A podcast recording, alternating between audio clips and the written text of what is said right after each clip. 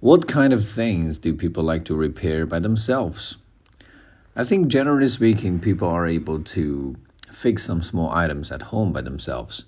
For example, if there's something wrong with the lock or the table or the chair, any ordinary person is able to fix it.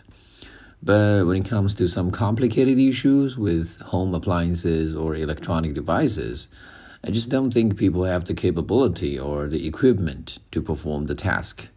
In those situations, I think it's better to resort to professionals.